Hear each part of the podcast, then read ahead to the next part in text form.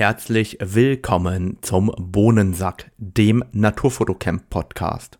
Mein Name ist Radomir Jakubowski und ich begrüße dich ganz herzlich. Die Shownotes zu jeder Podcast-Episode findet ihr unter www.naturfotocamp.de unter dem Reiter Podcast und da findet ihr weiterführende Links und vor allem auch die Bilder, falls wir mal über Bilder sprechen. Ansonsten freue ich mich über eure Ideen, über euer Feedback und über eure Themenvorschläge. Die könnt ihr mir ganz einfach weitergeben über die E-Mail-Adresse radomir.naturfotocamp.de oder über die gängigen Messenger-Dienste wie Instagram oder Facebook. Wenn euch der Podcast gefällt, freue ich mich, wenn ihr mich unterstützt und das macht ihr am allereinfachsten mit einer kleinen Podcast-Bewertung. Das ist für euch sehr, sehr wenig Aufwand, hilft mir aber besser sichtbar zu werden. Und jetzt viel Spaß beim Podcast.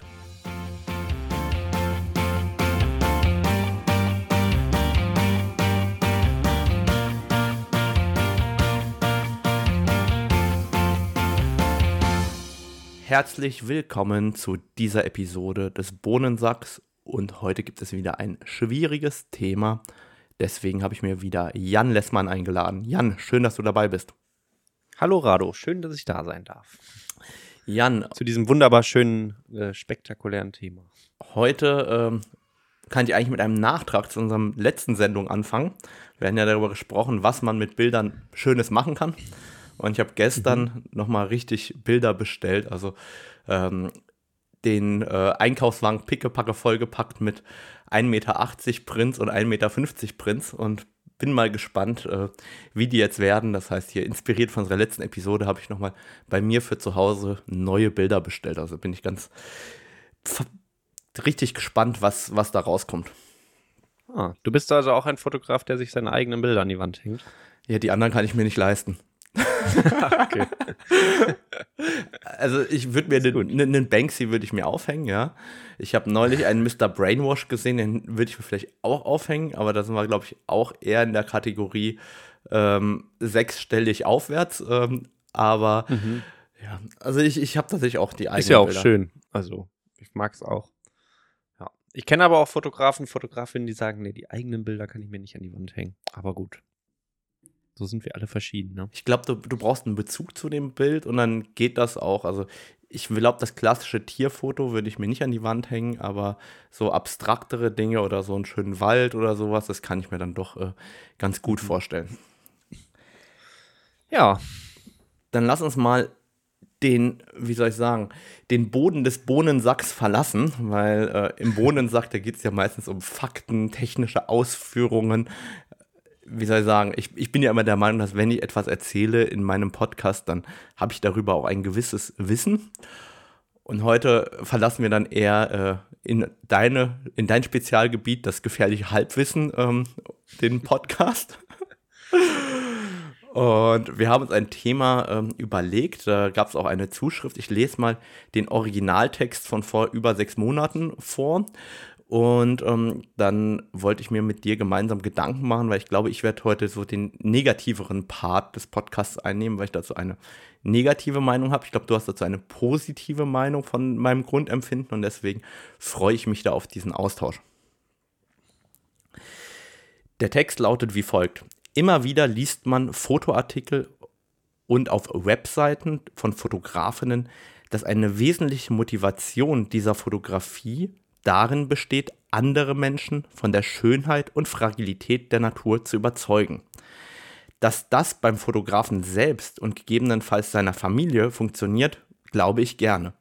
Aber bei wildfremden Menschen? Durch den Anblick von Fotos? Gibt es aus eurer Sicht irgendwelche Belege dafür, dass das funktioniert?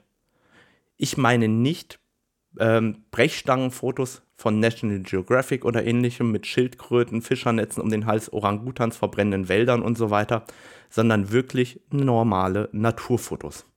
Ich habe da so meine Zweifel. Habt ihr da positive Erfahrungen gemacht? Das ist sozusagen der Text, der uns dazugegangen ist. Und ähm, vielleicht sollten wir als allererstes da ein, zwei Fragen für uns formulieren, bevor wir reinspringen und probieren, diese Frage ähm, zu beantworten, Jan.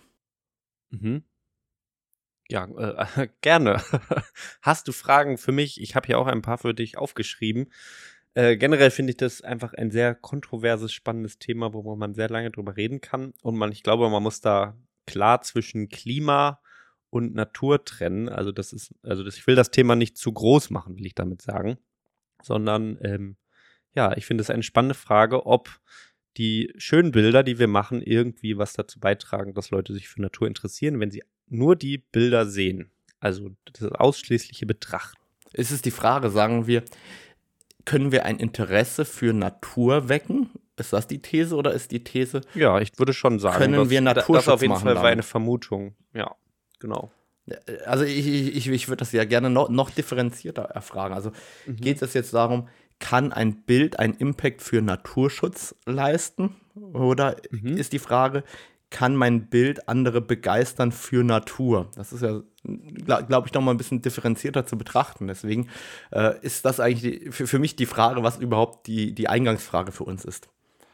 Mhm. Also Naturschutz impliziert ja auch irgendwie Umweltbildung, dass Natur erst dann sch schützenswert ist, wenn wir auch irgendwie sie erkennen und die Schönheit darin sehen. Oder das kann ja ein Motiv sein. Deswegen möchte ich, würde ich das schon äh, auch gemeinsam betrachten. Also es hängt, finde ich, mit zusammen.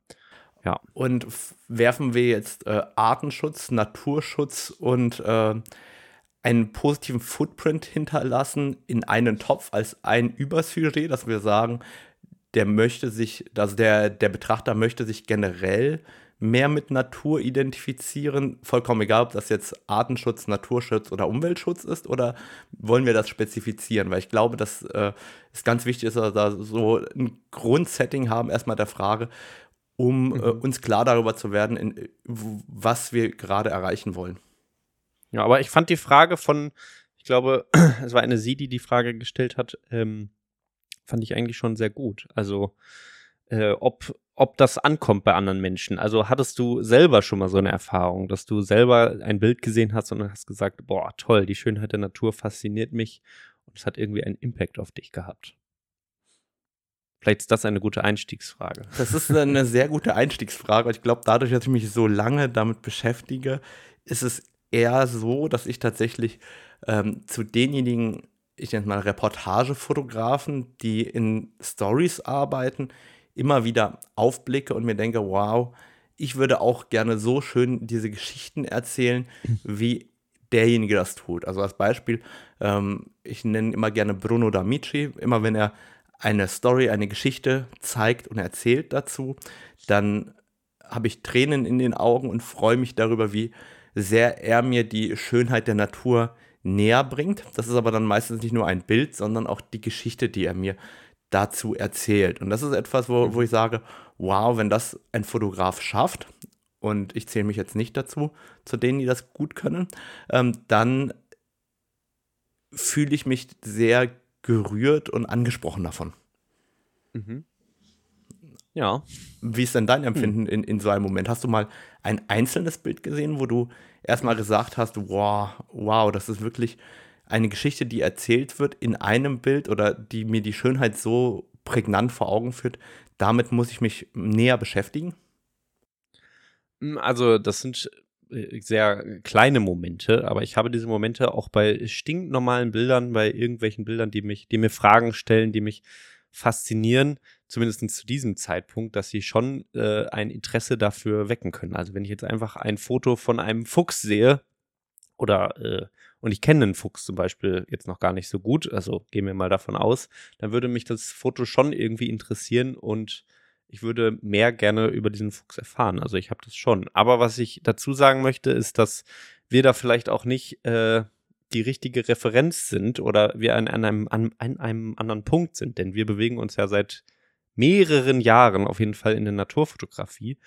Und wir kennen einfach schon sehr viel. Und ich glaube, dass unser Blick da etwas abstumpft. Also die menschliche Warnung, Wahrnehmung passiert ja zum großen Teil also im Gehirn. Also ist eine psychische Leistung und alles, was wir schon gut kennen, also Bildelemente wie Fuchs, wie großbunt scharfes Tier, das äh, sehen wir gar nicht mehr so, weil wir das, weil wir das schon so oft gesehen haben, dass es für uns nicht mehr diesen Reiz ausübt und gar nicht mehr so viel zusätzliche Information hat. Und ich glaube, dass deswegen wir bei solchen Bildern, die uns einfach irgendwas zeigen, halt äh, ein bisschen abgestumpft sind und da jetzt nicht mehr den großen Na Natur-Schönheitseffekts-Aha-Moment haben.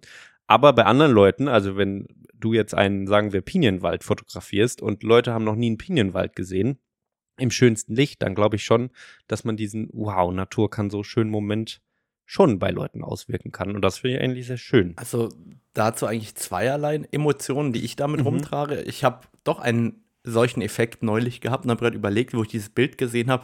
Ich kann mich an so eine grüne Biene erinnern und denke mir so, hey, wo habe ich denn die gesehen? Und es war tatsächlich in der Dokumentation Unser Planet auf Netflix. Und da wurde eine Bienenart gezeigt, die ich noch nie gesehen habe. Ja?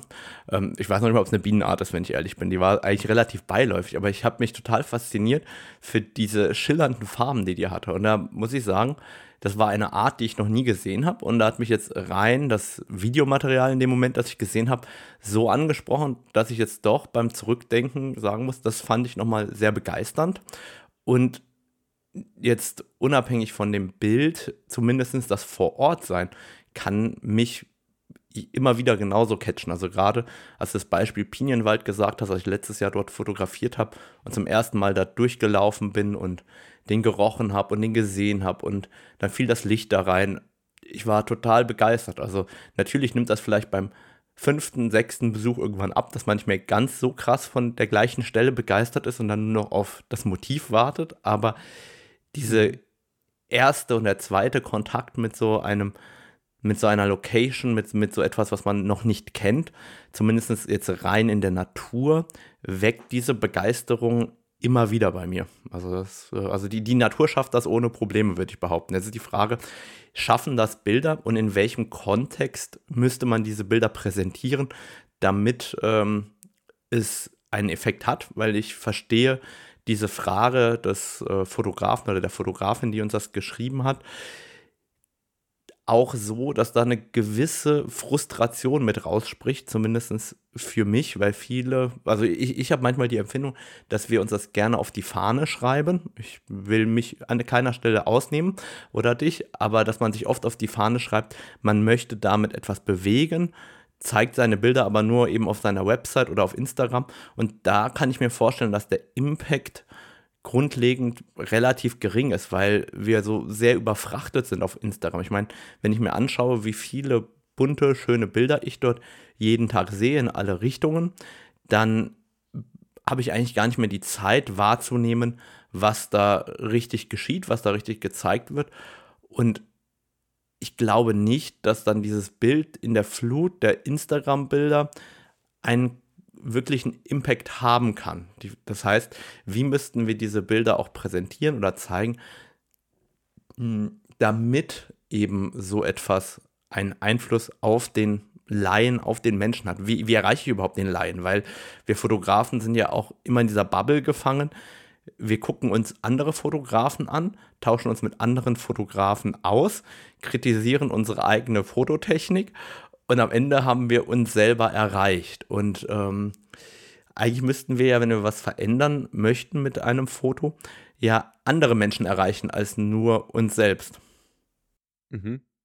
Auf jeden Fall. Also da muss man vielleicht noch mal zu sagen, ich finde, manchmal reicht es auch einfach, äh, in seiner Blase zu sein und einfach auch vielleicht sogar das Foto für sich oder seine Blase zu machen, weil es einfach Spaß macht, wenn man in der Natur gewesen ist, weil es einen großen Antrieb ist, also, also dass es ein, weil es ein großer Antrieb ist, dass man überhaupt in die Natur rausgeht. Aber wenn man dann sagen möchte, ich möchte mit meinen Bildern auch was erreichen, dann äh, vielleicht sollte man diese Räume, diesen Raum Instagram, Social Media, der ja sehr überfrachtet ist, vielleicht verlassen. Wir, und dann kommt es wieder äh, zu diesem Überraschungselement, dass man irgendwo dahin geht, wo man solche Bilder nicht erwartet. Äh, ich weiß noch, dass vor, boah, ist bestimmt auch schon wieder fünf Jahre her, gab es mal von der Deutschen Bahn so eine Aktion, dass auf Bahnhöfen auf einmal Naturbilder gezeigt worden sind. Auf diesen ganzen Infotafeln und großen Wänden wurden dann irgendwo National Geographic Fotografien, weiß ich nicht, oder vom Wildlife Photographer of the Year Bilder gezeigt. Und das fand ich schon sehr spannend, weil dann stehst du da und wartest auf die Bahn. Man wartet ja gerne mal ein bisschen und hat ein bisschen Verspätung. Und dann guckt man sich diese Bilder nochmal ganz anders an und man hat quasi dort Zeit, sich ein Bild genauer anzugucken. Ähm, das fand ich auf jeden Fall eine schöne Aktion, äh, diese Bilder mal ganz woanders zu zeigen. Und sonst kennen wir ja auch den Effekt, dass man gerne in Galerien, Museen sich Bilder nochmal anders anschaut. ähm, weil man einfach mehr Zeit hat, länger davor steht, es irgendwie ausgedruckt ist, was haptisches ist. Also ich glaube, da kann man Menschen auch noch anders irgendwie berühren. Und äh, man darf auch nicht vergessen, dass so eine Ausstellung auch immer ein soziales Ele Element hat, dass man da wieder andere Leute trifft, dass man vielleicht die Fotografin vor Ort kennenlernt oder dadurch ins Gespräch kommt. Also ich glaube, raus aus Social Media kann manchmal auch ein, ein Schritt sein, wenn man das möchte und irgendwie mit Bildern was erreichen möchte. Oder man geht zu seiner NABU-Ortsgruppe und macht da eine Ausstellung und kommt mit anderen Leuten ins Gespräch und äh, in dem Gespräch entwickelt sich ja eine Idee, dass man mehr Bienenkästen aufhängen sollte und schon hat man wieder was mit seinen Bildern erreicht. Also vielleicht indirekt. Ja, also ich habe da eine sehr positive Meinung zu. Du ja eher eine negative, habe ich gehört. Ja, also äh, erstmal zurück zu den Bahnhöfen. Ähm, das war tatsächlich die GDT, die das gemacht hat. Also ähm, wir hatten jahrelang ähm, eine Kooperation mit den deutschen Bahnhöfen über die Deutsche Bahn und der europäische Naturfotograf des Jahres wurde normalerweise, ich glaube, an zehn oder zwölf Hauptbahnhöfen Deutschlands ausgestellt über das Jahr hinweg.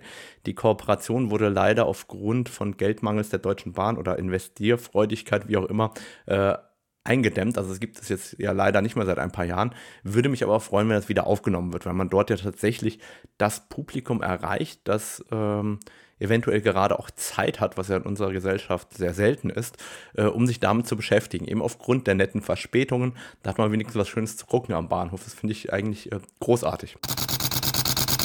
Werbung. Der Sponsor dieser Podcast-Episode ist acfoto.com, der Fotohändler meines Vertrauens. AC Foto unterstützt nicht nur mich, sondern auch viele andere Naturfotografen und Verbände wie zum Beispiel die GDT. Das Schöne bei AC Foto ist, AC Foto ist kein anonymer Versandhändler, sondern ein Fotohändler, bei dem ihr jederzeit anrufen könnt und euch beraten lassen könnt. Wer von euch die Beratungskompetenz lieber persönlich erfahren will, der kann auch auf einer der zahlreichen Messen vorbeischauen, bei denen AC Foto vor Ort ist. Diese findet ihr unter acfoto.com unter dem Reiter Messen und Workshops. Und wer es nicht erwarten kann, etwas Schönes zu bestellen, der kann natürlich über meinen Affiliate-Link sein persönliches Angebot bekommen und entsprechend etwas sparen und gleichzeitig meinen Podcast unterstützen. Die Links findet ihr natürlich in den Show Notes. Und jetzt zurück zum eigentlichen Thema.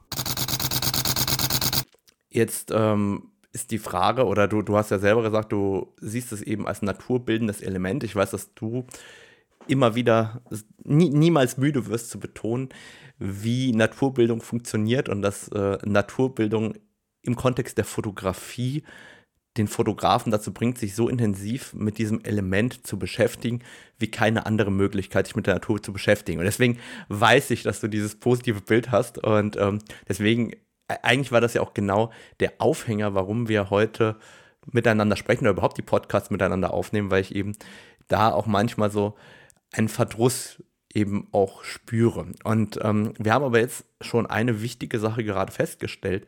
Wenn wir uns immer nur in diesem Raum Online, Raum Social Media und Raum äh, eigene Website bewegen oder Internetforum vielleicht noch, dann werden wir vermutlich mit unseren Bildern wenig Leute dazu bewegen können, ein Umdenken stattfinden zu lassen. Aber es ist der Kontext der Bilder, in dem die gezeigt werden. Das heißt, es gehört noch mehr dazu. Du hast zum Beispiel den Aussteller oder die ausstellende Fotografin ähm, dazu genommen als Element. Ich würde auch den vortragenden Fotografen dazu nehmen. Also ich merke immer, ich bekomme ja die Chance, regelmäßig an Orten zu sprechen als äh, Vortragender, an denen ich mich eigentlich nie verorten würde. Also ich werde dieses Jahr als Beispiel ähm, in einer evangelischen Kirche einen Vortrag über Licht halten im Kontext Natur zu dem, was in der Bibel steht. Und auch wenn ich jetzt nicht aktiv in die Kirche gehen würde persönlich, fand ich eine sehr spannende Erfahrung und dort erreiche ich tatsächlich die Menschen, die dafür begeistert sind, auf einmal zu sagen, okay, sind denn diese Bilder wirklich so entstanden? Gab es denn dieses Licht überhaupt? Die sich dann auf einmal damit beschäftigen möchten, was ich ihnen zeige. Und das merke ich immer wieder. Ähm, da habe ich das Glück, eben außerhalb dieser klassischen Naturfoto-Konferenzen, ähm, nenne ich sie mal, oder Treffen, äh, Events sprechen zu dürfen an vielen Stellen. Und dort merke ich immer wieder, dass die Menschen mit ganz anderen Fragen und Ideen auf mich zukommen, als das jemals jemand aus unserer Bubble tun würde. Und ich glaube deswegen, dass genau an der Stelle können wir einen Unterschied als Fotografen machen, weil wir fremde Leute aufsammeln können, die für die Fotografie begeistern können. Wir können mit denen ins Gespräch gehen über die Natur. Wir können mit denen auch äh, über Naturschutz, über Umweltschutz oder was auch immer sprechen und die an der Stelle dafür begeistern vielleicht. Aber dazu braucht es eben diesen Bruch vom, ich zeige nur ein Bild und fotografiere für mich, uh, hin in eine solche Richtung. Und das ist der Verdruss, den ich eben oft spüre in meiner Bubble. Und zwar ist dieser Verdruss, dass oftmals selbst derjenige, der sich viel mit Naturfotografie beschäftigt, sich gar nicht so sehr dafür interessiert, irgendetwas dazu beizusteuern. Das ist der Vorwurf, den ich formulieren würde. Und zwar, ich, ich mache ein ganz einfaches Beispiel. Ich bin mit Naturfotografinnen unterwegs. Ähm, jetzt nicht auf einem Workshop oder so, sondern wirklich Fotografinnen, die hardcore in unserer Szene unterwegs sind. Und dann keine Ahnung, dann landen da die Äpfel aus Chile auf dem Tisch, die Himbeeren aus Gibraltar, äh, aus der ganzen Welt wird eingekauft und ich denke mir so, ich, ich, ich würde das alles bei mir daheim nicht kaufen wollen, allein schon wegen dem Impact auf die Umwelt. Dann gibt es halt Himbeeren nur im Sommer und so weiter. Es ist ja jetzt vollkommen egal wie, aber ich habe dann das Gefühl, ich bin Naturfotograf und dann kaufe ich alles in einer Plastiktüte ein von der ganzen Welt und es ist mir scheißegal, dass ich mich da, also ich fühle mich dann unwohl und ich habe manchmal das Gefühl, dass zwar dieser Schutzmantel gebaut wird, ähm, ich beschäftige mich mit Natur, ich möchte etwas damit erreichen und hinten raus macht man aber selber überhaupt nicht. Diese Doppelmoral. Und das ist eigentlich das, was mich oftmals total frustriert in dem Zusammenhang, dass ich das Gefühl bekomme, dass viele auch gestandene Naturfotografinnen, ähm, übrigens gender ich hier mit Absicht, ich meine jetzt nicht nur Frauen, weil ich meine, wir haben jetzt nicht so viele Frauen in unserer Szene, aber äh, dass eben dort an der Stelle so, so eine Diskrepanz zwischen Außenbild, wie möchte ich wahrgenommen werden? Ich möchte wahrgenommen werden als jemand, der sich für Natur und Umwelt oder Artenschutz oder was auch immer, was man, womit man sich verbinden möchte, sozusagen nach außen hin. Das Bild, das man von sich selber malt auf online. Im Verhältnis zu dem, wie man im Alltag handelt, dass da eine große Diskrepanz ist. Und ich probiere bei mir selber immer, das besser zu machen, ich bin nie perfekt. Dazu gab es auch einige Episoden zum Thema ähm, Umweltschutz, was kann man selber dazu beisteuern und so weiter. Das müssen wir jetzt nicht ausholen. Ich sehe ja selber immer die Sachen, die ich negativ oder schlecht mache und probiere die auch in Zukunft besser zu machen. Aber eben manchmal habe ich das Gefühl, dass viele Fotografen da gar nicht danach schauen. Ich, ich weiß nicht, das ist, glaube ich, das negative, die negative Empfindung, die negative Assoziation, die ich in diesen Momenten habe und warum ich dann manchmal so ein bisschen, ja, äh, deinen Input mhm. brauche, warum ich dich dann anrufe. also das heißt, ähm, hm, du denkst, dass da dieser Schritt noch nicht geschafft ist oder dass dieser Naturfotografie nicht zur Naturbegeisterung beiträgt und dann, dass irgendwie dieser Schritt geschafft wird, okay, mein Handeln hat auch Auswirkungen darauf, was irgendwie auf der Welt passiert, was ich so schön finde. Das hat es halt irgendwie nicht passiert. Ja, also das. Und man fragt sich, wieso. Ich, ich habe oft das Gefühl, dass der egozentrische Naturfotograf weiter verbreitet ist als mhm. der, der das auch mitlebt. Also der auch selber bereit ist, etwas äh, beizusteuern. Egal, ob das jetzt ist, dass du ähm, dein Naturschutzgebiet mal aufräumst und dort, dabei hilfst, äh, irgendwelche Maßnahmen durchzuführen. Egal, ob das ist, dass du auf etwas verzichtest im Alltag, dass du schaust, wo. Also, äh, dass du halt irgendeinen Versuch unternimmst, Umweltschutz vor deiner eigenen Haustür zu betreiben. Also diesen, diesen Input ja. zu bringen. Und mhm. das ist etwas, wo ich mich an manchen Stellen auch gar nicht ausnehmen will, aber wo, wo, wo ich das Gefühl habe, traurig darüber zu sein, wenn ich ehrlich bin. Mhm. Ja, es, also diese Traurigkeit kenne ich, dass man irgendwie verzweifelt und denkt, warum, warum klappt es denn nicht? Ich weiß aber manchmal gar nicht, wie sehr das wirklich etwas bringt, weil, also du, du, wie, wie ändert man das? Also man hat ja irgendwie doch so einen Wunsch, dass sich das ändert und dass die Leute irgendwie doch anfangen, ähm, mehr darüber nachzudenken. Und ich glaube, indem man sie einfach knallhart darauf hinweist und sie vom Kopf stößt, das klappt ja meistens nicht so gut. Ähm, sondern eher dieses, man muss irgendwie mit einem guten Beispiel vorangehen und das, was man da tut, also sagen wir, ähm, ja, irgendwie sich für den Naturschutz einsetzen, das möglichst sexy und gut verkaufen, dass das irgendwie Spaß macht. Also, dass die Leute sehen, oh, okay, das ist ja was, was ich vielleicht auch machen könnte, weil es einen totalen Mehrwert für mich hat, weil es mich glücklich macht, weil so viele schöne Effekte hat, dass man das macht. Und ich glaube, durch diesen Weg kommt man zumindest in diesem kleinen Bereich dazu, dass sich mehr Leute dafür einsetzen und das auch schön finden. Ähm, aber ja, diese Traurigkeit darüber, dass ähm, sich manche einfach gar nicht darum kümmern. Es ist ja auch immer nur so, ein, so eine Momentaufnahme und man weiß nicht so genau, wo vielleicht diese Person, die da gerade Himbeeren gekauft hat im Winter, vielleicht doch einen großen Impact macht, indem sie sich sagt, nö, ich flieg aber nie oder ich weiß ich nicht, wohne in einem perfekt gedämmten Haus oder so. Also man kann ja nicht hinter die Fassade gucken. Äh, was ich aber dazu sagen möchte, ist, dass ähm, ich das immer sehr äh, schade finde eigentlich, und das fällt mir manchmal auch selber schwer, wenn wir uns selber so zerreißen. Also irgendwie hat es Politik und Lobbyverband Arbeit ja geschafft, dass wir uns gegenseitig darüber streiten, wer jetzt hier ein Bockwürstchen isst, wer Fleisch isst, ob man Himbeeren aus Südafrika isst und was nicht alles, dass man darüber redet, aber nicht darüber, was eigentlich den ganz großen Unterschied macht äh, und das so ein bisschen in Vergessenheit gerät. Weil eigentlich muss ich sagen, okay, da fotografiert jemand Natur. Es scheint also zumindest schon mal so ein Naturinteresse zu geben. Super, da kann man anfangen und irgendwie ansetzen und vielleicht darüber ins Gespräch kommen und darüber dann über ja, wie du sagst, man sitzt am Tisch, man fotografiert irgendwie zusammen und redet auf einmal darüber, was man machen kann, äh, um irgendwie eine Klimakrise zu bremsen, weil man schon mal so grund zumindest grundsätzlich ein gleiches Thema hat, über das man reden kann. Und ich finde, das ist eigentlich schon sehr, sehr wichtig. Also ich würde diese ganzen individuellen Sachen einfach mal beiseite schieben, zumindest in dem Kontext, was bringt das für den Umweltschutz? Man kann darüber reden, weil es vielleicht auch eine gute Sache ist, weniger Fleisch zu essen, weil es gesünder ist, weil es dann, wenn man glücklicher ist, was auch immer. Das hat ja auch viele Nebeneffekte.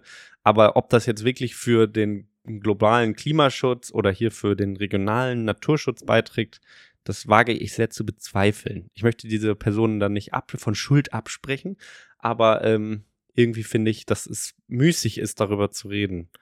Äh, weil ja, jeder hat so seine Schattenseiten und ist mal hier, doch fliegt dann doch noch mal da in den Urlaub oder macht hier noch mal was. Und wenn wir uns darüber aufregen und zerfleischen, dann haben eigentlich die, haben die großen Firmen gewonnen, weil sie uns das, ja, schön eingeredet haben. Das ist so meine Meinung dazu.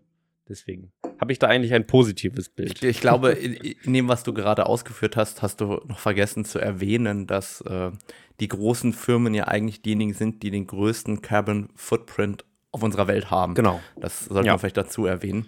Und ich finde es jetzt schon wieder positiv, dass wir miteinander sprechen, weil ich sage ja immer, beim Nachbarn ist das Gras grüner und ähm, der Nachbar sieht gar nicht, worauf man selber verzichtet, in Anführungszeichen, um sich was anderes leisten zu können. Der sieht immer nur, was man mehr hat. Und das wird vermutlich genau in dem Bereich ebenso sein. Ich sehe ja nur, worauf ich verzichte und wenn der andere das kauft, bin ich ja vielleicht auch einfach nur neidisch, dass ich darauf verzichte und er nicht. Und vielleicht verzichtet genau. er ja auf viel krassere Dinge, als ich das tue, aber das sehe ich ja natürlich nicht, weil er das, ja. weil er darauf verzichtet hat. Also es, mhm. alleine da habe ich gerade noch mal einen Sprung in meiner Wahrnehmungsentwicklung äh, gerade hingelegt, meiner Meinung nach. Aber jetzt sind wir vom eigentlichen Thema weggekommen, nämlich kann ähm, das Bild, das präsentiert wird, wirklich eine Veränderung herbeiführen. Und ähm, ich hatte dir, glaube ich, auch eine Studie dazu geschickt. Ich glaube, ähm, die hat jetzt nicht den relevantesten Bezug, aber ich habe sonst noch nie eine Studie dazu gefunden. Und zwar war das eine Studie, ähm, wenn Menschen ähm, in die Arktis reisen ja, und das sehen, haben die dann oder möchten die dann stärker die Natur dafür schützen ähm, oder weniger stark danach. Und das ernüchternde Ergebnis war tatsächlich, dass die Meinung sich entweder gar nicht geändert hat oder sogar negativ geändert hat, weil die Natur ist ja noch da. Ich habe es ja gerade gesehen, so ungefähr. Und die, diese Studie, also es ist die einzige Studie, die halbwegs im Fotografen-Kontext steht, weil die eben ähm, Naturinteressierte, die auch so ein bisschen fotografiert hatten, skizziert hatte. Die hatte mir Matt Payne vom F-Stub Collaborator Podcast in Amerika geschickt. Und dort äh, muss ich sagen, tatsächlich da das ist die einzige Studie in irgendeiner Form, die ich dazu je gesehen habe. Und die war so ein bisschen ernüchternd. Wobei jetzt ist die, die, die Frage auch, wie geht man damit um und wo kann man Menschen erreichen mit solchen Bildern? Ja, boah, wirklich, wirklich schwer. Ähm, ich kann mir auch das gut vorstellen, dass wenn man da hinfährt und sieht, okay, äh, ohne eine Einordnung, also wieder Kontext, man fährt einfach mit so einem Polarschiff da irgendwo hin. Das Ziel ist es, Fotos zu machen von Eisbergen, man sieht Eisberge, alle sind da, alle sind glücklich. Ich glaube aber, dass sich das äh, fundamental ändern würde, wenn man äh, den Workshop so darauf oder die Reise darauf auslegen würde, dass das halt nicht gegeben ist. Oder wenn man das einordnet, dass das vielleicht in den nächsten 150, was auch immer Jahren nicht mehr vorhanden ist, dieser Eisberg, und du da dran vorbeifährst und denkst, ja, verdammt, jetzt sehe ich das ja erstmal, kann das, glaube ich, schon einen Unterschied machen. Aber nicht, wenn du da einfach hinfährst und sagst, hier, guck mal, die unberührte Natur, äh, wie schön das hier alles ist. Natürlich denke ich dann, ja, ist doch alles super. Also was reden die hier von Klimaerwärmung? Ich habe doch gerade einen Eisberg gesehen und der Eisbär sah auch noch ganz pudelig. Ja, vor, vor allem, wenn ich, wenn also. ich jetzt also nach Afrika reise und die mir zeigen, okay, guck, da sind äh, unsere äh, irgendwelche Tiere, die vom Aussterben bedroht sind. Ich sehe dann ein Nashorn und dann sagt man mir hinterher, ja, dieses Nashorn ist vom Aussterben bedroht. Und dann sage ich, hä, da, da war doch noch eins, das ist ja doch gar nicht so schlimm. Und ich glaube eben, aber du, du hast schon wieder den oder einen Kontext gefordert am Ende.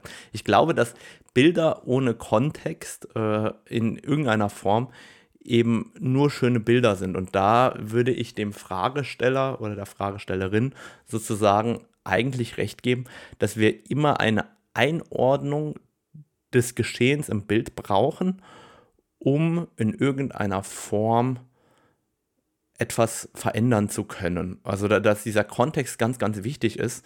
Ähm, es gibt dort ein, wie ich finde, phänomenales Beispiel. Ich weiß nicht, ob du das Bild von Eike Emros kennst. Ähm, vielleicht war es auch vor deiner Zeit, wo du in die Naturfotografen-Bubble eingestiegen bist. Ähm, das Bild zeigt eine Jagdpraktik, bei der der Fuchs aus dem Bau gezogen wird, über das Feld geworfen wird sozusagen und da stehen zwei Leute oder ein Mensch, ich weiß nicht mehr wie viele, mit der Flinte nebendran und wollen den gerade abschießen. Und ähm, Eike hat dieses Bild gemacht und publiziert ohne Kontext. Ja. Ähm, die Folge war, dass wir uns im Vorstand der GDT damit rumschlagen durften, ähm, dass Eike einen riesen Shitstorm bekommen hat, dass er sehr, sehr stark auch angegriffen worden ist von Naturschützern, auch sehr, sehr stark juristisch angegangen ist deshalb, aber er war ja in dem Moment erstmal nur der Fotograf. Und ich, ich will das jetzt gar nicht positiv oder negativ reden, aber das gleiche Bild mit einer Bildunterschrift, so sieht diese Jagdpraxis aus. Und ähm, das ist sozusagen die Dokumentation des Ganzen, ja hätte genauso gut bei einem Fotowettbewerb den ersten Platz machen können in der Kategorie Mensch und Natur. Und zwar nur durch den Kontext und die Bildunterschrift. Ähm, und so ohne Kommentar des Fotografen wurde er sehr negativ angegangen. Er hätte, oder man hätte das auch sehr positiv darstellen können. Und dementsprechend, ich, ich glaube, dass dieser Kontext der Einordnung, ich, ich nenne es mal eine Bildunterschrift, ein Text zu dem Bild, ähm, eine Emotion, die das auslöst, wenn man das möchte, ähm, sehr, sehr wichtig ist, um überhaupt zu verstehen, was äh, ein Bild bewirken kann. Also es kann ja eine Bildunterschrift sein, das kann auch ein Vortrag sein, das kann auch mit dem Fotografen sprechen sein auf einem Event oder auf einer Vernissage. Aber grundlegend, wenn man eine Veränderung oder eine Meinungsprägung durch seine Bilder gerne erwirken möchte und das Bild nicht absolut eindeutig ist, dann bedarf es ja eigentlich den Versuch, irgendwie ins Gespräch mit dem Betrachter zu kommen. Und das heißt, diese Caption, dieser Zusammenhang, dieser, äh, ich nenne es mal diese Bildunterschrift, die Aussage des Fotografen dazu, ist dann essentiell wichtig, um einen Unterschied zu machen, oder nicht? Ja. Auf jeden Fall. Und auch der Aufruf, äh, fragt eure, also wie kommt, die nächste Frage, die ich mir jetzt stelle, wenn ich diesen Podcast höre, wie komme ich denn da überhaupt hin? Also, was muss ich machen? Handlungsempfehlungen quasi von unserer Seite. äh, wo kann ich meine Bilder quasi hinschicken, was kann ich machen, dass die in so einen Kontext kommen und vielleicht irgendwie auch dazu beitragen, dass Natur mehr als schützenswert betrachtet wird. Hast du da Vorschläge? Das ist eine gute Frage. Was hast du vielleicht selber schon gemacht? Also das erste Beispiel, das mir eingefallen ist, sind die guten alten NABU-Schutztafeln in den Naturschutzgebieten. Ja, genau. Da habe ich relativ viele Bilder drauf und so, so blöd wie das klingt, diese alten vergilbten Tafeln, teil, am Anfang sind die ja noch neu, äh, irgendwann sind die alt und vergilbt. Die gucke ich mir auch immer gerne an und sehe erstmal, boah, cool, das und das gibt es hier zu erleben. Und diese Tafeln werden ja auch immer interaktiver. Ähm, und zwar dahingehend, dass du auf einmal vielleicht Vogelgeräusche damit erzeugen kannst oder dass du vorne eine Raupe hast und hinten dran kannst du umklappen, ist der Schmetterling dahinter und so, so Spielereien gibt es ja mittlerweile ähm, in den Naturschutzgebieten. Das ist erstmal auch eine großartige Möglichkeit, dort äh, zu interagieren. Also natürlich, man kann auch anbieten, dass man das mit aufbaut, aber eigentlich ähm, auch die Bilder dazu äh, zu liefern, ist ja schon mal ein, guter Anfang. Die Herausforderung ist eher, dafür braucht es ja wieder eine mediale Wirksamkeit, damit die Anfrage überhaupt kommt. Das heißt, wenn ich jetzt äh, den Scheckenfalter hier beisteuern will, dann muss ich ja erstmal per SEO vom NABU gefunden werden, dass ich das Scheckenfalter-Bild habe, damit die das überhaupt von mir haben wollen. Das heißt. Mhm, aber manchmal geht es ja auch vorher los. Also man muss vielleicht nicht den Drops gerüsselten äh, Pfirsichfalter da haben, sondern äh, ein kann auch ganz normal einfach die Natur in der Umgebung fotografieren. Und ich würde einfach auf die Verbände zugehen und sagen, hey, ich bin hier Naturfotograf, Naturfotografin, ich habe Bilder von der Region. Falls ihr was braucht, ich kann euch mal eine Übersicht schicken. Äh, und vielleicht könnt ihr was empfinden und dann könnt ihr da vielleicht noch ein bisschen Geld sogar von bekommen, weil da irgendwo im Fördertopf noch was drin ist. Und dann äh, können eure Bilder da irgendwo äh, auf den Webseiten oder in den, wo auch immer, auf Flyern, was auch immer gebraucht werden.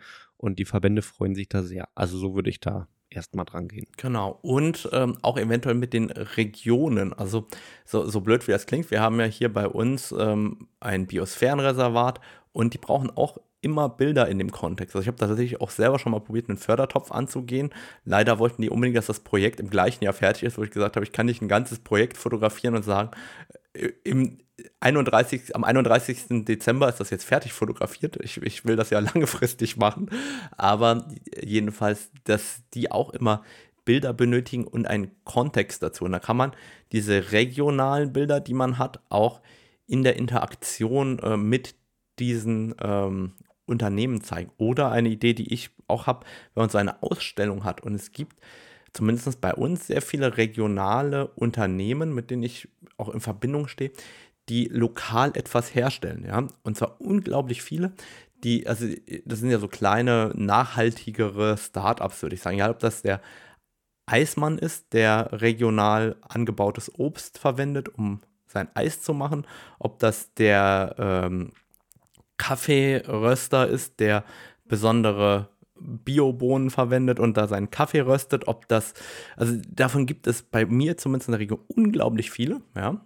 Und das Coole ist erstmal, kennst du einen, kennst du alle, weil die alle miteinander vernetzt sind, weil das eine, wieder so eine klassische Blase ist, wo, wo die sich miteinander ähm, austauschen. Und dann hast du theoretisch direkt 5, 10, 20 Ausstellungsorte, weil die es alle gut fänden, ähm, dann auch deine Bilder zu zeigen in dem Kontext. Also dann hast du die Eisdiele, dann hast du die Kaffeerösterei, dann hast du nacheinander sozusagen all diejenigen, die in diesem kleinen Netzwerk unterwegs sind, wo du auch deine Bilder in dem Kontext zeigen kannst. Und das Schöne ist, dort erreichst du vielleicht auch Menschen, die sich dafür interessieren, weil wenn du mehr Geld bereit bist auszugeben für Produkte aus der Region, dann interessierst du dich vielleicht auch stärker oder hast einen besseren Anker, um dich auch dort mit diesen ähm, Fotografien und der Natur in der eigenen Region zu beschäftigen.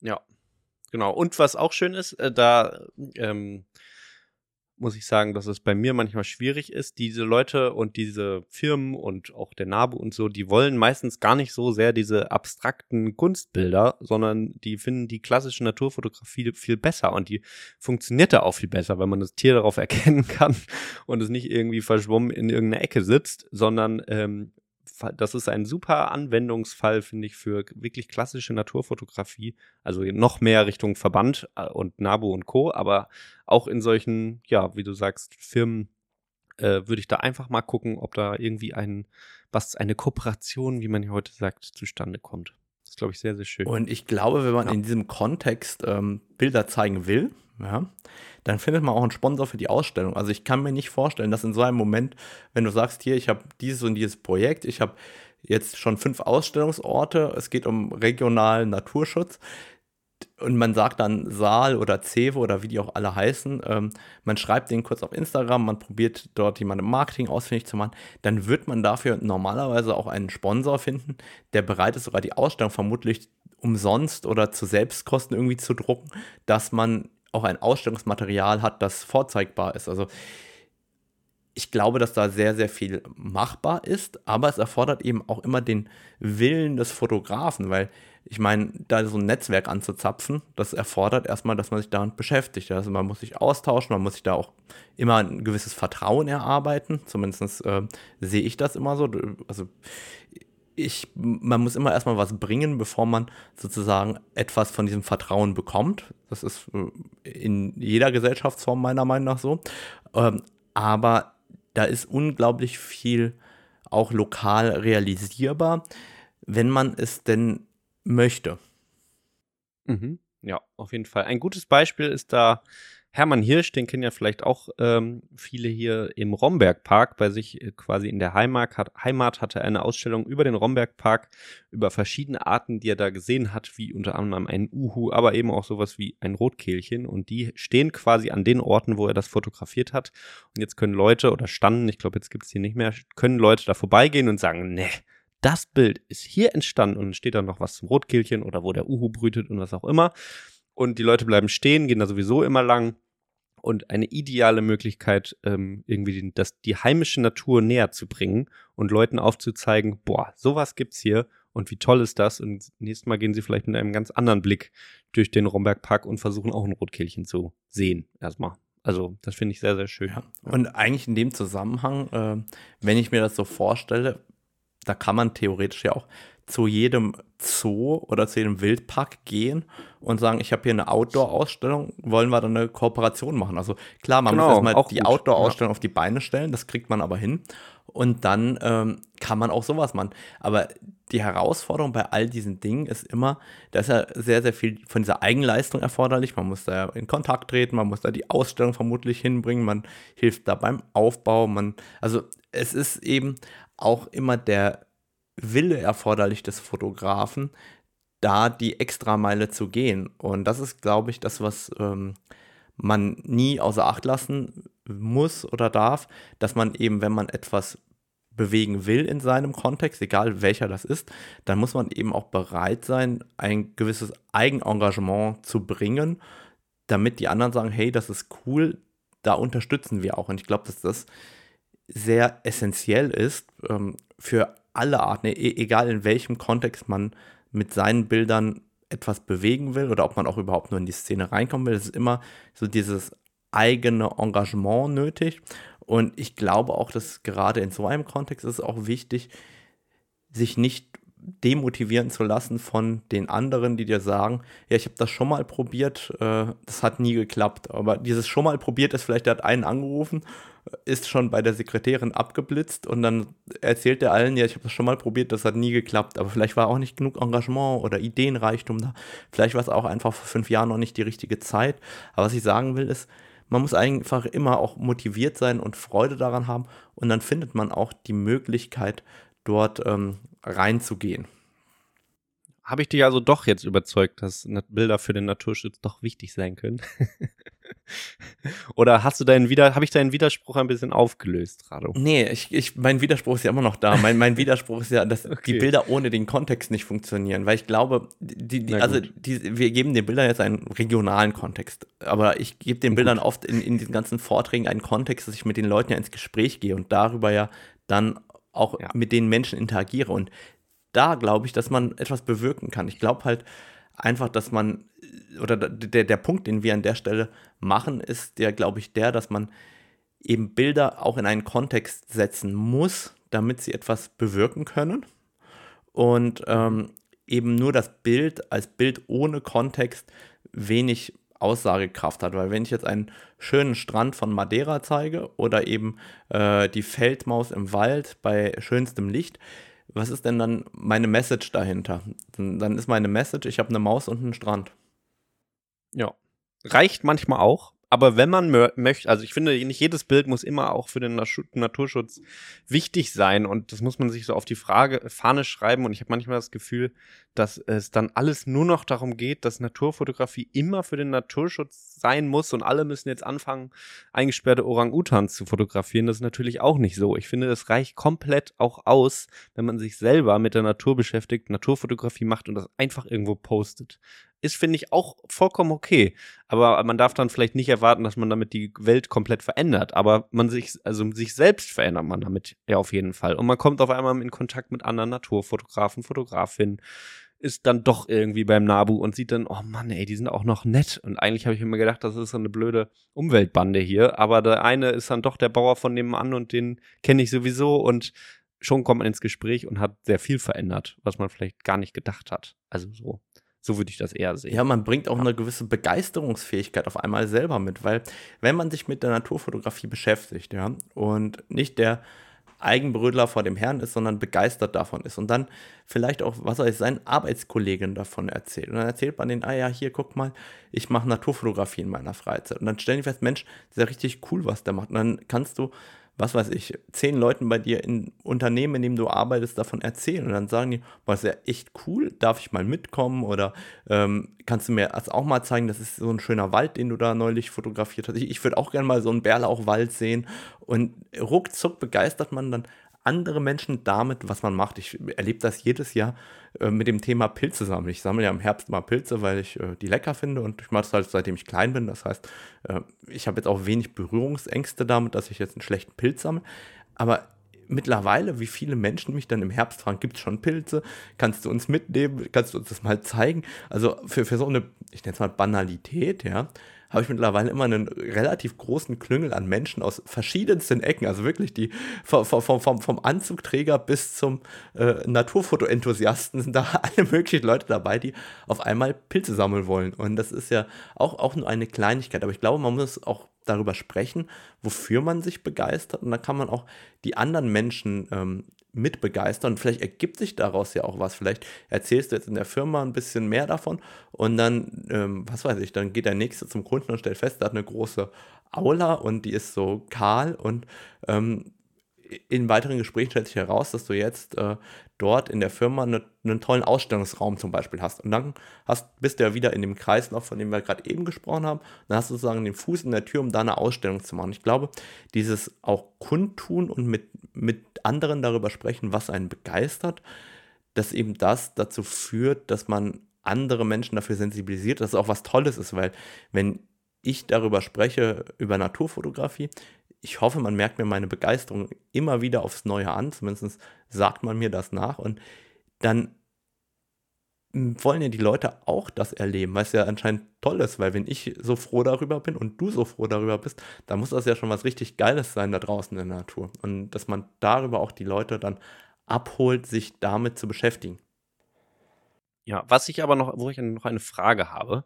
Du kennst ja bestimmt diesen Effekt, dass wenn man jetzt einen Bärlauchwald hat oder sagen wir eine Orchideenwiese oder was auch immer, irgendwas Schützenswertes und man fotografiert das und man hat auf einmal so einen immensen Wunsch, dass das unbedingt so bleibt und das nicht kaputt gemacht wird. Sobald man da irgendwie eine persönliche Beziehung zu hat, ist es ja ein so großer Wunsch, dass diese, dieser Wald nicht abgeholzt wird oder was auch immer. Das ist ja wirklich äh, sehr erstaunlich oder auch mit Vogelfotografie. Irgendein Seeadler hat man gesehen und dann sollte Seeadler da auch bitte bleiben und man setzt sich sehr dafür ein. Wie schafft man das? Äh, und das ist eine Frage, die ich mir stelle in einem globalen oder in einem lokal, also in einem größeren, sagen wir mal jetzt Europa-Kontext, nicht gleich global, sondern eigentlich ist es ja das Gleiche. Also irgendwie fotografiere ich die Natur und ich möchte, dass sie so bleibt und trotzdem, also wie kriege ich den Schritt dazu hin, dass äh, diese, dass unsere Atmosphäre irgendwie auch noch so bleibt, dass erstmal das Grundkonstrukt erstmal das bleibt, was wir fotografieren können. Also das finde ich super schwer.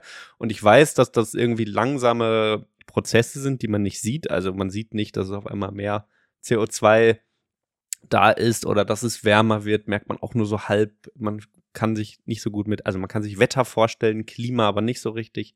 Wie man das schafft, das finde ich äh, sehr, sehr spannend. Also ich finde, du, weil eigentlich ist es ja das Gleiche. Du stellst mir eigentlich eine relativ einfache Frage gerade. Wie halte ich Erzähl. den Klimawandel auf, war die Frage.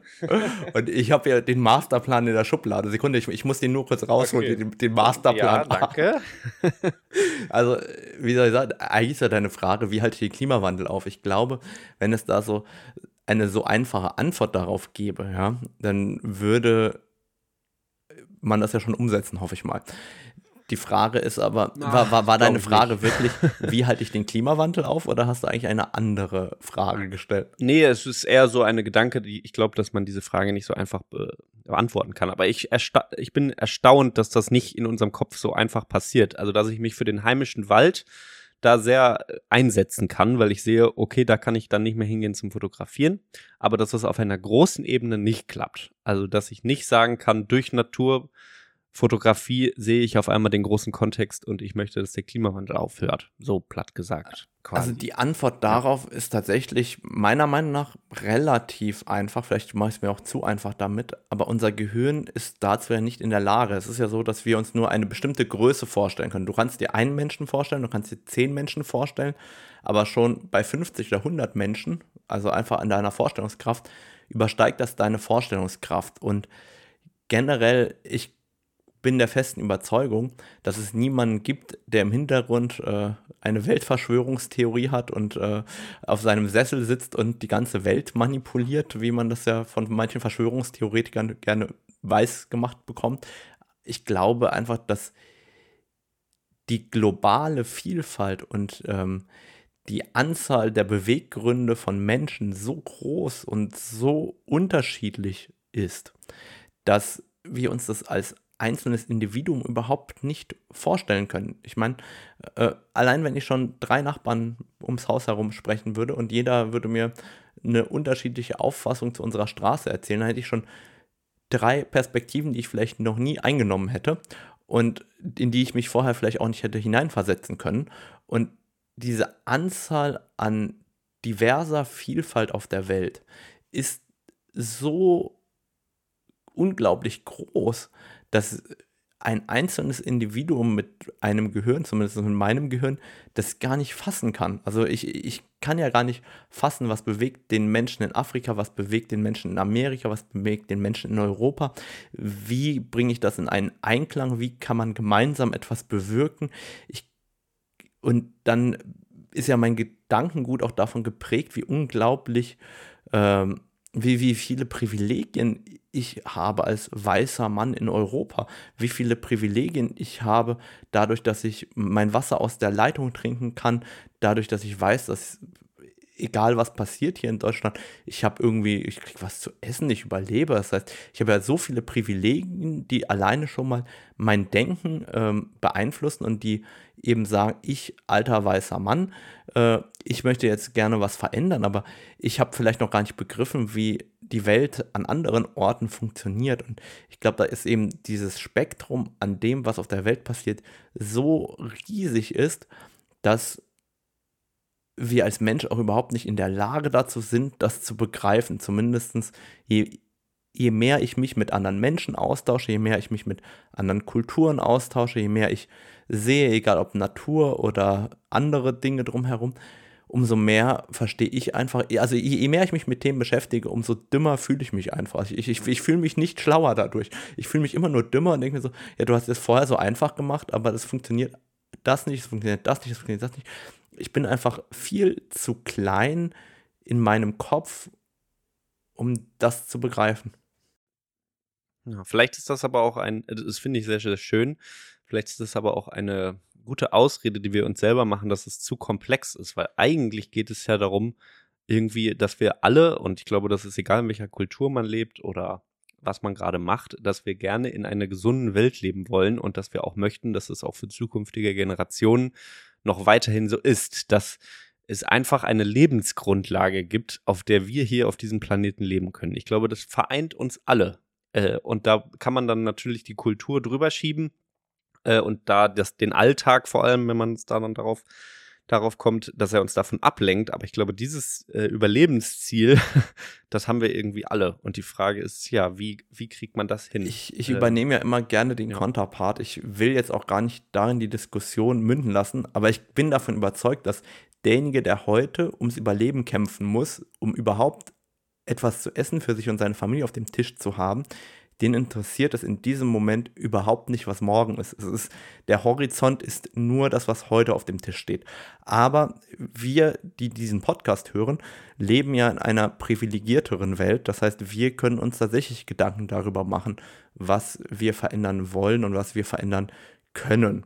Ähm, sollen wir vielleicht. Und das ist ja vielleicht auch unsere Verantwortung. Also wir sind ja nicht nur verantwortlich für das, was wir tun, sondern auch für das, was wir nicht tun, finde ich sehr häufig. Und da könnte, also wenn wir sagen, wir sind in dieser privilegierten Situation, dann können wir uns schon überlegen, was wir, was wir machen. Ähm. Es verlässt jetzt natürlich ein bisschen den Naturfotografie-Zweig. Aber guck mal, wie schön ist das, dass man über sowas redet, über sowas reden kann, auch durch die Connection Naturfotografie. Also vielleicht kommt man auch bei, das müssen jetzt nicht wir sein, sondern beim nächsten Mal irgendwie beim Fotostammtisch redet man darüber, ja, was ist überhaupt die letzte Generation? Diese Leute, die sich da auf die Straße kleben. Hat das einen Sinn? Hat das keinen Sinn? Äh, und vielleicht kommt man da trotzdem manchmal noch zu Dingen, wo man sagt, oh ja, hm, was hat das mit meiner heimischen Natur zu tun? Möchte ich, dass das erhalten bleibt? Also diese Begeisterung für etwas, für Natur, für eine Lebensgrundlage, ist ja durch Naturfotografie schon mal zumindest so ein bisschen gegeben. Und ich stelle mir das immer so schwer vor für jemanden, der irgendwo in, weiß ich nicht, Frankfurt im irgendein Büro sitzt und noch nie so richtig was mit Natur zu tun hat. Wie soll so eine Person überhaupt sagen können, also auch wieder eine sehr privilegierte Situation, in einer Blase und man hat noch nie was mit Natur zu tun gehabt. Wie soll man sich überhaupt vorstellen, dass es der Natur oder dass es unserer Umwelt mal nicht so gut geht, dass wir das, dass da Krisen gibt, die auf uns zukommen oder die jetzt auch schon da sind, weil du kriegst ja gar nichts davon mit. Und ich finde, wenn man Naturfotografie betreibt, kriegt man damit zumindest ein bisschen was mit. Und das ist ja irgendwie ein Anfang. Das ja. stimmt. Sollen wir noch ganz platt ein, zwei drei Tipps raushauen, was man so im Alltag ein bisschen anders machen kann, um einen kleinen positiven Impact zu haben, auch wenn das jetzt sehr weit von unserem Ausgangsthema ist. Einfach in dem Sinne, äh, wie soll ich sagen, wir, ich, wir erreichen ja hier im Podcast ja mehrere tausend Zuhörer. Ähm, vielleicht ist ja schon der ein oder andere dabei, der jetzt sagt, was, Jan, Radomir, ihr habt jetzt so viel erzählt, jetzt, ich, ich bin ready, ich will jetzt wenigstens daheim ein bisschen was anfangen. Äh, was kann ich denn jetzt tun? Ähm, sollen wir so wirklich so, so zwei, drei verdroschene ja, Tipps raushauen? Ähm, Finde ich gut. Du fängst an. Ich fange an, okay. Also de, der größte Verzicht, den ich im Alltag habe, ist, dass ich nichts esse, was aus dem Meer kommt. Das ist so mein allererster Verzicht, ähm, um einen positiven Impact auf ähm, meine Umwelt zu haben. Und ich esse Fleisch generell eigentlich nur vom Metzger um die Ecke und eigentlich auch maximal einmal in der Woche. Das heißt, ich habe meinen Fleischkonsum insgesamt stark reduziert. Ich bin kein Vegetarier. Ähm, und ich esse eben nichts, was aus dem Meer kommt, weil die Meere sehr, sehr in, in einem, einer Geschwindigkeit zerstört werden durch Fischerei, die nicht gut ist. Deswegen ist das schon mal ein Impact, den ich für mich selber liefere. Okay, ja, schön. Mein erster Tipp wäre, ähm, wenn du den individuellen Part einnimmst, nämlich den großen Zusammenhang, den IPCC-Bericht lesen. Der ist ja jetzt gerade wieder im März rausgekommen für 2023 und äh, vor allem den Teil Klimalösungen. Also, damit man nicht immer denkt, oh, es ist alles doof, sondern die haben auch Lösungsvorschläge und das kann man sich einfach mal einfach mal durchlesen und damit beschäftigen. Was ist denn ein IPCC-Bericht? Das findet ihr dann heraus. Googelt IPCC. Wir dürfen noch nicht so viel darüber erzählen, weil jetzt ist noch die, die Spannung groß. Was könnte es sein? IPCC-Bericht. Ist das dann ein I, ein P, ein C und noch ein C? Genau. Sehr gut, dann haben wir es schon mal übersetzt. es hat mit Climate Change zu tun. So viel dazu. Sehr gut. Kann man sich vielleicht ein paar Buchstaben schon herleiten. Ja, dein weiterer Tipp? Mein nächster Tipp ist, schaut mal überhaupt, wo eure Lebensmittel herkommen und was da so drin ist. Also ich schaue gerade ähm, an der Obst- und Gemüsetheke hin, wo kommt das her, wenn mein Obst und mein Gemüse aus Ländern kommt, wo ich auch gerne mal in den Urlaub fahren würde, wo ich noch nie im Leben war, dann kaufe ich die schon mal garantiert nicht, sondern probiere so regional wie möglich das Ganze zu kaufen. Ähm, und das beinhaltet auch meiner Meinung nach, dass man vielleicht auf die Plastiktüten verzichtet, wo man das ganze Obst und Gemüse reinschmeißt, dass man die vielleicht selber wieder mitbringt oder sich da so zwei, drei Beutel kauft, wo man immer seine, äh, sein Obst und Gemüse reinwirft, dass man eben da schon mal einfach Dinge wiederverwendet. Und wenn wir beim Wiederverwenden sind, verwendet auch gerne eure Gegenstände im Alltag wieder, tragt eure Klamotten länger. Ähm, vielleicht kann man auch das eine oder andere gebraucht kaufen, je nachdem, was man da macht. Einfach auch Dinge weiter und wieder verwenden. Das sind, da, da wurde ja schon mal CO2 ausgestoßen, um es herzustellen. Das kann man sich schon mal sparen. Mhm. Ja, äh, sehr, sehr gut. Gute Tipps. Äh, dann habe ich einen weiteren Tipp, der wieder ganz anders ist als deiner. Ich glaube, dass Journalismus sehr wichtig ist und das Wissen ähm, uns doch irgendwie weiterbringt, um Sachen zu verstehen. Also nicht, man muss nicht wissen, alles neu erfinden, wir wissen einfach schon sehr, sehr viel. Aber äh, um so Sachen einzuordnen, lest unterschiedliche Medien und eine, die ich da sehr empfehlen kann, ist Riff Reporter. Riffreporter.de, ein unabhängiges, ja, äh, unabhängige Journalisten, die äh, das sehr, sehr gut machen. Und es ist eine Website, wo man was für bezahlen muss, glaube ich. Ähm, aber schaut da mal rein und ich kann es sehr empfehlen. Jan, fa fassen wir diese ganzen Links auch in den Shownotes zusammen. Ah, das wäre super, ne? Ja, dann muss ich die wohl unter naturfotocamp.de oh unter dem Reiter Podcast zusammenfassen. Das heißt, du musst mir da gleich noch zwei, drei Links schicken äh, per WhatsApp. Mach ich. ja, und weil man ja immer drei Tipps gibt und nicht jeder zwei ähm, und du ja die globalen und nicht die lokalen mache, dann ähm, sollte ich mir jetzt noch was Lokales schnell überlegen, weil das war jetzt nicht vorbereitet. Mhm. Das nächste, worauf ich tatsächlich insgesamt immer achte, ist ähm, die Anzahl meiner äh, gefahrenen und geflogenen Kilometer zu reduzieren. Und das mache ich sehr aktiv. Das heißt, ich bin irgendwie von früher vor 10, 12 Jahren 50.000 Kilometern ja auf 20.000 runtergekommen, also um mehr als die Hälfte reduziert.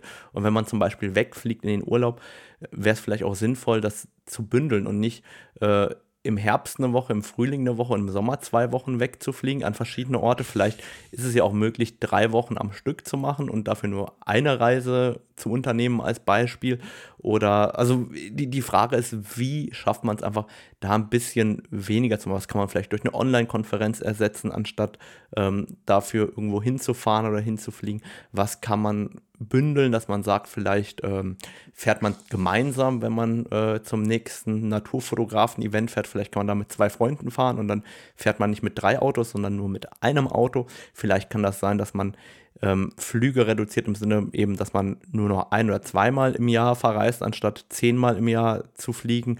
Ähm, dass man einfach sich überlegt, welche Lösung oder wo kann man selber einen gewissen Impact liefern, weil das hängt ja immer auch von den äußeren Umständen ab, aber dass man eben frei im Denken bleibt und sich überlegt, wo kann ich da äh, gewisse Dinge so reduzieren, dass es mir nicht unbedingt wehtut, aber dass ich eben ähm, trotzdem etwas Positives bewirke für meine eigene Bilanz. Mhm. Sehr, sehr gut. Und mein letzter Tipp ist eine, wieder eine Empfehlung, eine Hörempfehlung, ein weiterer Podcast. Äh, und das ist der Podcast von Luisa Neubauer. Äh, 1,5 Grad heißt der, der Klimapodcast mit Luisa Neubauer. Und vor allem geht es mir da um eine Folge, die könnt ihr mal suchen oder wir verlinken sie und die heißt drei Ökotipps, mit denen wir das Klima retten. Die könnt ihr euch direkt im Anschluss hier mal. Ja, Luisa Neubauer kann ich auch absolut empfehlen. Von da den Podcast verlinken wir auch gerne. Dann haben wir ja schon mal drei lokale Tipps, drei globale Tipps und sind spektakulär weit von unserem eigentlichen Thema gelandet. Ähm, das ist doch schön. Dann bedanke ich mich, glaube ich, bei allen fürs Zuhören. Ähm, ich hoffe, euch hat diese Episode gefallen. Wenn ja, schreibt uns gerne weitere Themenvorschläge, entweder über die sozialen Netzwerke, über Instagram, Facebook, von mir aus auch per E-Mail an radomir.naturfotocamp.de. Und wenn euch das Ganze gefallen hat, dann lasst gerne eine positive Bewertung auf Apple Podcast oder bei Spotify da. Jan, vielen Dank, dass du dir die Zeit genommen hast, hier äh, vor Ort zu sein und gleichzeitig sollten wir dann vielleicht auch noch darauf verweisen, dass es auch den zeitweise Podcast gibt, ähm, damit du da ja nicht leer ausgehst. Das heißt, der Jan hat auch einen eigenen Podcast mit Hermann zusammen. Das ist vielleicht auch immer eine nette Ergänzung, da reinzuhören. Vielen Dank, Jan. Genau. danke dir, Rado, auch danke für die Werbung und ja, dann hören wir uns bestimmt wieder beim nächsten Mal mit dem neuen spannenden Thema. Ich bin schon gespannt. Also schreibt uns Themenvorschläge. Tschüss. Tschüss.